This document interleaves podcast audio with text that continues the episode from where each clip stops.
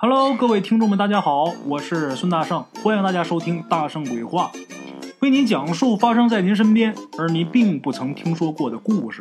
每天晚上，《大圣鬼话》与您不见不散。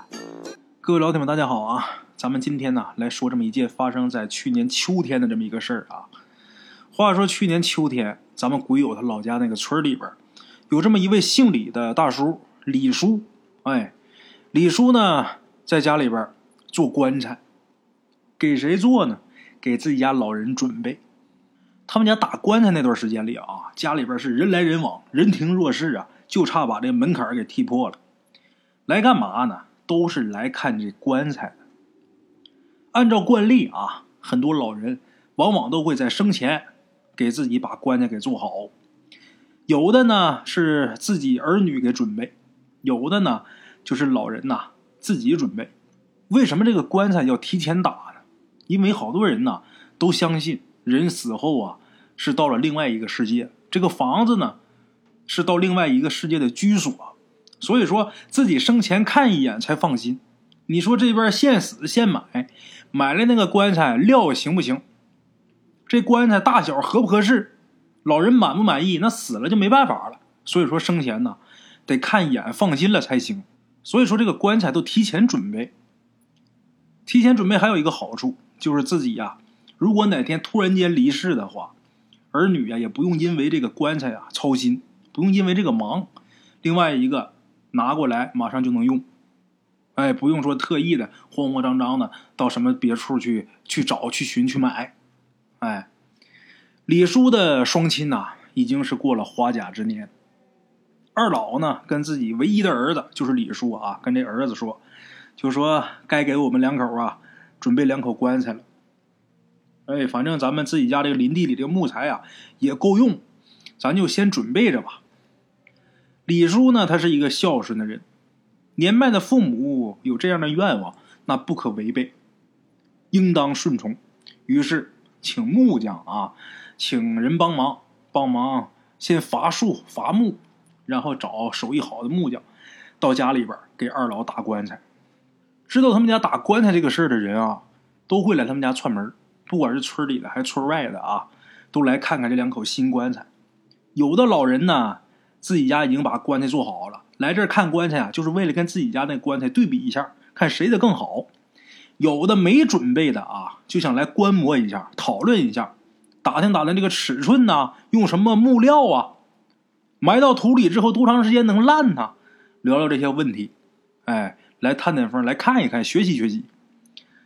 话说有这么一位李老官跟李叔呢同姓，但没有什么亲戚，就是一个村的啊。这李老官呢也来看，他也是花甲之年，他自己还没准备棺材呢啊。他跟其他没有准备的一些老人是一个心态，了解了解这棺材具体的尺寸什么的。李叔家呀，一开始是给他老母亲先打的。然后呢，给他老父亲打，这两口棺材啊有顺序的，先打母亲的，后打父亲的。等最后一口做好的时候啊，那一整天他家里边都非常热闹，大伙儿都看这两口棺材啊，有夸的，有聊别的的。聊着聊着，这个人群当中啊，也不知是哪位大哥出了一个主意，就说躺进去试试，看合不合适呗。这人这话一出来啊，大伙都你看我，我看你的。虽然说都挺喜欢这两口财的，但是谁也不愿意躺进去呀。大伙儿心里边都明白呀，躺进去那就是死人呐，活人谁愿意躺棺材里？再说啊，即使这个棺材准备好了，无论它怎么精致漂亮，谁愿意提前往里躺啊？那么说这个棺材活人有没有往里边躺的？也有，像棺材铺，棺材铺做棺材的。这个棺材弄好之后啊，他觉得哪块不合适，他到里边啊得修一修，调整调整。有的呢，感觉这个尺寸呢叫不准行不行，自己呢进去试试。但是这单指打棺材的棺材铺的，人家吃这碗饭的，他没事。这玩意儿有这句话呀，你干哪行，你吃哪行的饭，这玩意儿都是有说道的。我举个例子啊，扎纸活的，就农村死人哪有这烧这个纸活啊，扎这个纸牛纸马。你看啊，他怎么扎，怎么烧都没问题。但是你不是干这行的，你扎那玩意儿就容易出事哎，就好像是这个当兵的武警，接到命令，他去枪毙某某某刑犯，他打没事因为他干这个。你换一个普通人，你一枪把人打死，你你说我替国家啊，我代表月亮，我消灭你，那估计你消灭完他，你就得被消灭了。所以说，你干哪行啊？你吃哪碗饭的，你就吃哪碗饭。不能乱来，每一行都每一行的规矩。这个棺材啊，普通人不是打棺材的，活人呐不能往里边躺。谁能躺啊？一个是打棺材的，另外一个这个棺材给谁打的，谁可以进去试去，这没问题。哎，比如说这棺材给张三打的，张三试试大小没毛病，但是李四要上里边躺着可就不合适。哎。这一群人呐，在这聊着这个棺材，互相怂恿啊，谁都不愿意。这伙人的岁数啊，都挺大的，岁数小的没人来看这热闹，都是岁数大的。岁数大了，一提到死这个词儿，那更是忌讳啊。躺棺材里边这事儿啊，谁都不愿意干。不过这人多了，你一句我一句的，偏偏都往这个问题上扯，哎，慢慢的。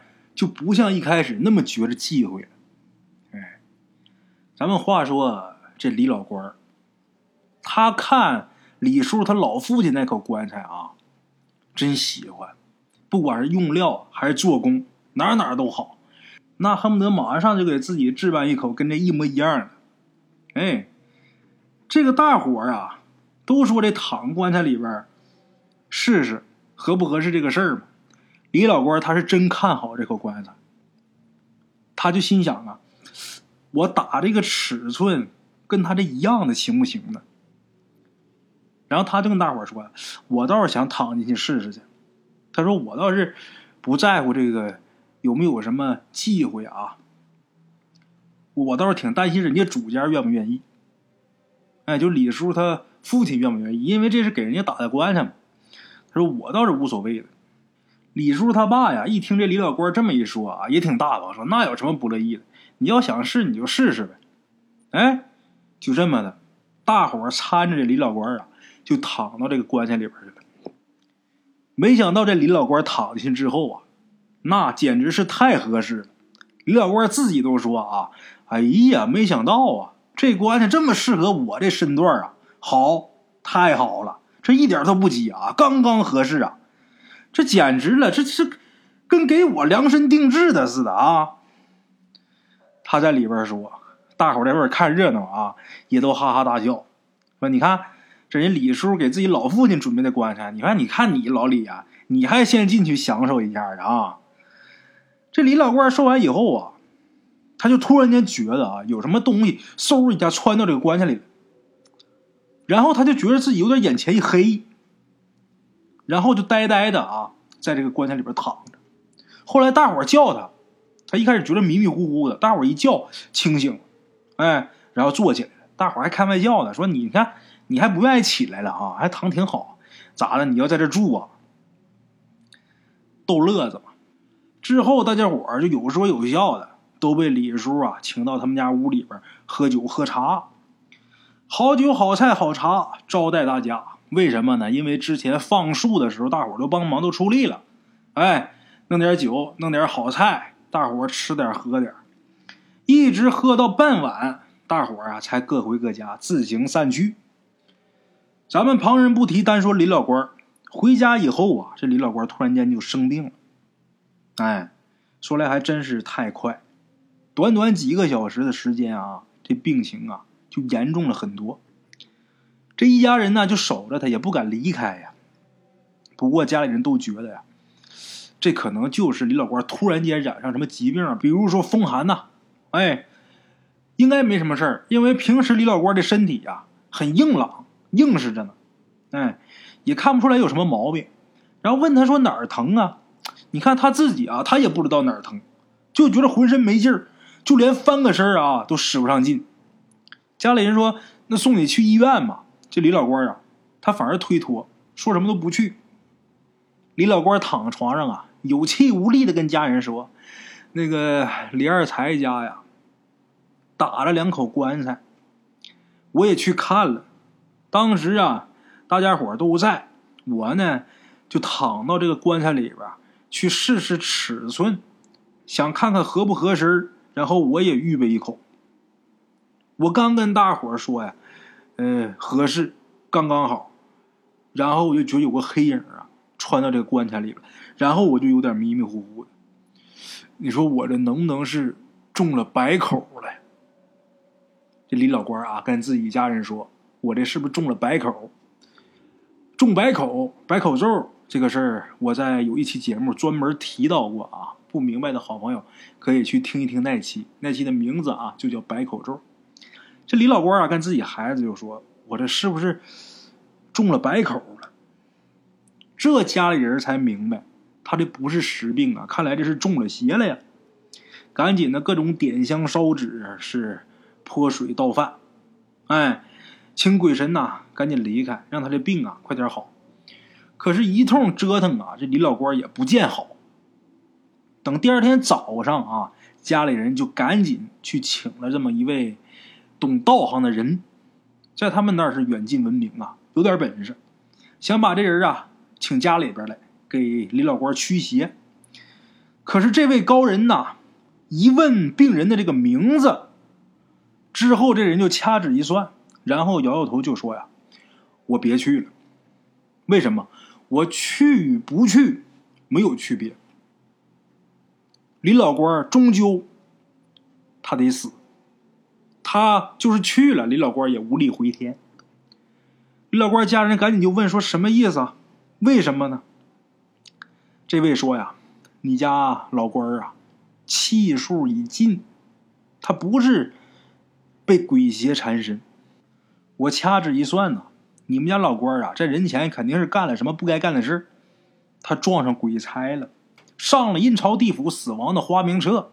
哎，上了这花名册，那这个事儿就没有办法改变了。我做什么都不行了。得了，你们赶紧回去准备后事吧。听了这个人的话啊，李老官家人是赶紧神色匆匆的往回赶。可是刚到家，就知道李老官啊应了那人的话了，已经是去世。听说李老官去世了，整个村子的人呐都来帮忙，帮忙处理后事。来了的时候呢，就听李老官家人呐就说出这个事情的经过。大家听完之后都惊讶不已呀，没想到啊。就这么一点事儿，还真就应景了。有的人说是巧合，根本没那么玄乎；有的人就说呀，这躺棺材啊，本身就不是什么吉利的事儿。明知道不吉利，你说你偏要这么干，那阎王爷不找你找谁去？是明摆着你想死啊！哎，甭管说怎么议论说什么，现在呀，都已经晚了。所有的一切呀，只能是成为茶余饭后的闲谈。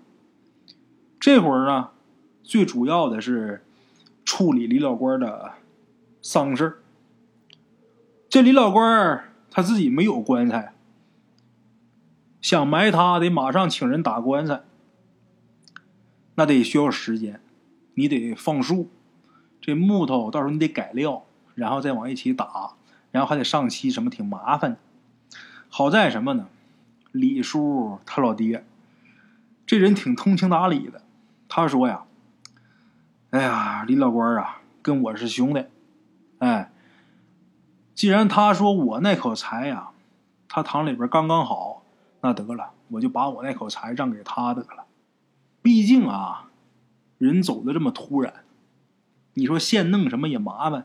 得了，他喜欢我那口财，我把我这个呀，就给他用。哎，就这么的。李叔家里边呢。”跟李老官家里边，呃，要了一笔钱，是这棺材的成本啊，就是成本钱，多一个大子儿都没要。然后把这口棺材就卖给他们家了。随后呢，安排人过去把那口棺材给运过来。棺材搬过来之后啊，看着这口棺材确实是不错呀，很多人都说这棺材打的确实是好。棺材来了，给这个李老官入殓。入殓的时候啊，大伙儿啊还在这逗呢，说：“哎呀，还真是啊，真像他说的啊，这真是刚刚好啊，这棺材他躺正好，这简直啊，这就是李二才家请木匠给他量身定做的呀，分毫不差。”哎，从那以后啊，大家伙对棺材这个事儿啊，就更忌讳了。以前也有忌讳，但是这回是更忌讳。做棺材的时候啊，不管是谁家做，这时候来卖单的人呐也少了。都害怕，都怕这李老官的这个事儿重演。哎，好了，各位老铁们，这是咱们今天的第一个故事啊。咱们今天这第一个故事啊，显然这时间呢不够，有点短。那么咱们再说一个啊。今天咱们这第二个故事啊，就说今天下午咱们鬼友给我提供的这么一个真实的小故事。这位鬼友啊，这消息是这么发的：他说：“大圣你好啊，我一直在听你的故事。”他说：“他打小啊，受家庭熏陶，很信神鬼之说。他莫名的啊，对这类事儿啊很感兴趣。他也一直听故事，也一直纠结能不能把自己的这个故事分享给大家。哎，咱们这位老铁啊，他是做辅警的这么一个姑娘啊。他说他今天呢周末休息，决定啊把他自己的一些亲身经历、真实的事件呢分享给。”各位鬼友们啊，在这儿啊，先谢谢咱们提供故事这位老铁，手打辛苦啊。他说呀，他父母是出生在辽宁省锦州市临海管辖范围内东花村复兴屯哎，这地址啊给的很详细啊。咱们鬼友说呀，打他父母结婚以后，他爷爷呀就带着他们一家人就搬到城里了，所以打他一出生啊，没在农村生活过。他姥姥家呢，还是一直在农村。逢年过节的时候，或者是寒暑假，鬼友他父母啊都会带着他去姥姥家去看老人。这个故事当中提到的这个复兴屯啊不大，一共能有百十来户人家。哎，呃，东北农村这个房子，我想各位老铁们都了解啊，北方的老铁都能了解，它是一趟杆一趟杆一排一排的，其实就是一条街一条街的，在我们东北叫一趟杆一趟杆的啊，一趟街一趟街的。咱们鬼友啊，每次回他姥姥家，就跟他姥姥家附近的小朋友一起玩，一起疯跑，一起翻墙头、藏猫猫。小孩不就玩这吗？他姥姥家就那一趟街，把头的第一家姓马，姓马，他们家有个小孩那小孩他爸呀叫马怀忠。这个小孩呢叫马明，比咱们鬼友啊能大个两三岁吧。按辈分排，咱们鬼友啊还得管马名叫舅。哎，因为人家辈分大，别看就大两三岁啊，但是马明的辈分跟咱们鬼友他妈是一辈的，等于说马明管他妈叫大姐，所以说他可不得管人叫舅。所以说岁数都差不多。哎，把头第一家姓马，第二家、第三家也姓马。第二家有个小姑娘，比咱们鬼友小一点呃，第四家呢就是鬼友他姥姥家。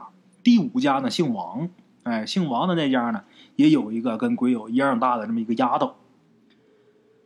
咱们鬼友一回农村，他们几个小孩就一起玩哎，咱们今天呢要说这个故事，就是把头第一家马明他们家的故事。马明从小就不上学，一直。到咱们鬼友小学两三年级了，马明每天还都是放牛干农活。这个人啊，是一个很节俭的人。就平时放牛的时候呢，看到这个路上啊有什么别人扔的东西啊，他都得看看有没有什么家里边能用上的。如果有用，就捡回去。有的时候恨不得就一根木头啊，都得捡回家去烧火那种。很会过日子，这么一个小小子。咱们鬼友因为好奇，就问他姥姥。就说这马明怎么不用上学呢？你看咱天天都得上学，他怎么就不用上学呢？鬼友他姥姥就告诉他啊，就说马明他父母啊，属于是老来得子，可不嘛？要么怎么能呃比咱们鬼友才大两三岁啊？所以说大一辈儿呢？因为呀，马明父母是老来得子，哎，好不容易呢盼来一个儿子，打出生啊就是秃，哎。那么说什么是秃呢？我也没明白啊！我还特意问问咱这鬼友，我说这秃是什么？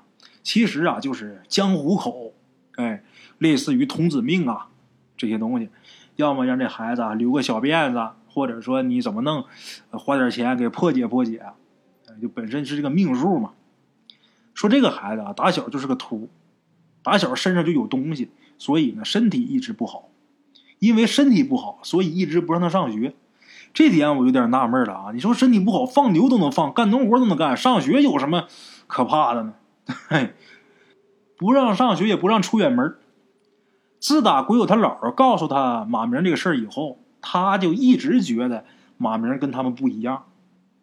小的时候啊，鬼友就觉得他可能是天上做错事儿被贬下凡间的神仙，哈！但是这种想法只能是在心里边啊。话说放寒假的时候啊。他们还在一起玩呢，日子呢过得很平静。直到咱们鬼友啊，他都升初中了。有这么一年夏天，鬼友他姥姥村里边啊，来了这么一个道士，就那种到处去云游的这种道士啊。这个道士啊，到这个村之后，就跟大伙说，可以给大伙算卦，给大伙算命，不收钱，免费的。哎，大伙一听不收钱，那不算白不算呐。一说不花钱事那可积极了，那排队算命啊！算命都是看看明年啊种什么能赚钱，农村嘛是不是？明年种地种什么？我种鲜瓜挣钱呢，还种西瓜挣钱？哎，或者是家里边儿子什么时候结婚呐？孩子以后能不能有出息啊？类似于这种问题吧，等等等等吧。哎，一直到马明他妈，他妈也跟着排队算命啊。马明他妈排到他了，他还没开口呢，这个道士啊，直接就跟他妈说：“就说你们家这孩子，你一定得看好，你们家这孩子可不一般啊。”然后马明他妈就慌了，就说：“师傅，你说明白点，到底怎么回事啊？”这道士就说：“呀，天机不可泄露，反正你就看着就得了，寸步别离，你就守着他，一直到他满十八周岁。”你这孩子算是留住了，他就能活了。哎，这个老道说天机不可泄露，谁知道他是也没整明白还是咋的？但是这老道扔下这么一句话之后，这个道士就走了。村里边也有要给钱的啊，这个道士也没要钱，走了，再也没回来过。鬼友他姥啊，到现在为止也没再见过那个道士。马明他妈。自打那天听了这个道士的话以后啊，就跟着他爸轮流守着马明，宁可呀让他少干点活，少养点牲口啊，每天等于是小心翼翼的这么看着管着，一直到马明啊十八岁生日那天，十八周岁生日，九月末，哎，具体是哪天鬼友记不住了啊。这一家人呢，终于是等到孩子十八岁生日了。这一家感觉是如释重负啊！啊，这个艰巨的任务总算是快完成了，把这个担惊受怕的日子可算是熬过去了。鬼友他爸那天照常去地里边干活，他妈呢在家收拾院子陪着马明。中午的时候啊，马明他妈呀就说：“今儿我儿子咋过生日，哎，成年了，十八岁了嘛啊，晚上啊做点好吃的，一家人呢开开心心的啊。”心里边这么想着，他妈呢就去村头卖菜的那个地方去买菜去了。晚上要做饭嘛，买菜一来一回一共也就十多分钟，他也没多想。等回来之后，买完菜回来了，他妈就发现这马明不见了。临出门的时候啊，马明还在炕头上坐着呢。等回来之后，孩子没了，满屋找，连这个院子里边，在后园子到处找，找不着。他妈着急了，赶紧去地里边去喊马明他爸。这老两口啊，整个村啊都走遍了，谁也没看着这孩子的身影。嗯，村里人呢一听说老马的孩子丢了啊，这乡里乡亲的，农村嘛都是熟人社会啊，所以说都出来帮忙找，一直找到晚上五点，来信儿。有这么一个出去干小工的村民呐。下班的时候骑着自行车回村过这个高铁那个桥洞子的时候，就看见马明已经死了。这人估计也吓够呛。把这个信儿一传回来之后，大伙儿赶紧啊就奔那儿去。等到那儿一看呐，这马明啊在那坐着，身子靠着这个墙，哎，这个脑袋呀耷拉下来了。这会人到的时候，马明已经是硬了，身上已经僵了，手里边呢攥着一张纸，旁边呢还有一瓶农药。这孩子喝药死了。这个纸条上啊，写着四个字儿，哪四个字儿呢？妈，我走了。写的还是歪歪扭扭，为什么呀？他没上过学，这四个字都强写的。哎，也不是说他没有什么遗言，咱们鬼友也说啊，就算他有想说的话，有遗言，他也写不出来，他不会写字儿。马明没了，他父母是后悔不已呀。当时这个场面肯定是很沉痛，但是咱们鬼友没看着，他没没在场。咱们简短解说啊，马明死了以后，村子里边这日子啊又开始恢复平常了。甭管说当时这个人死的时候他多么轰动啊，但是随着时间的推移啊，日子总得是恢复如常。咱们千百年来多少大事不也都是这么过来的吗？哎。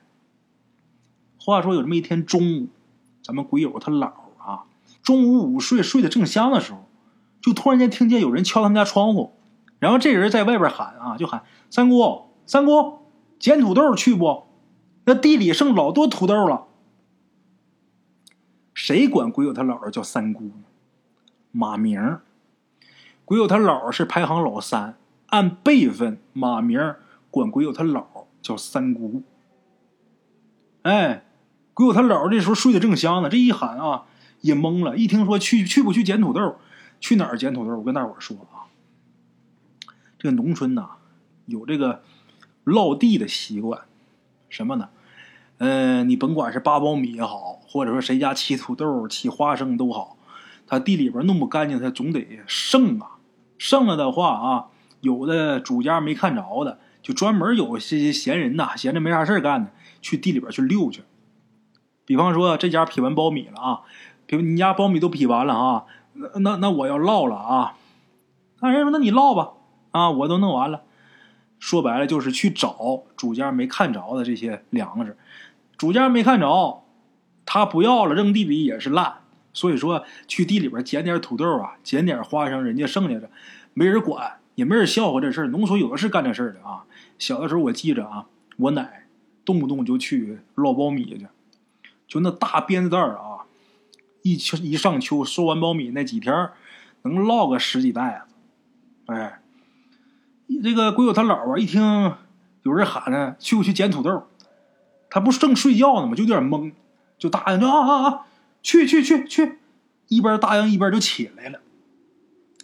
起来抬眼往外一看呢，就看见马明了。马明这时候啊，就从院子里边往外走了，往大门那边走了。这老太太啊，嘴里边还说呢，说：“哎呀，这孩子，你等我一会儿啊。”说着话就已经坐起来了，坐到这个炕沿边穿鞋嘛。这鞋刚穿上一只，第二只还没穿呢。这老太太呼啦一下就想起来了，一下就愣了。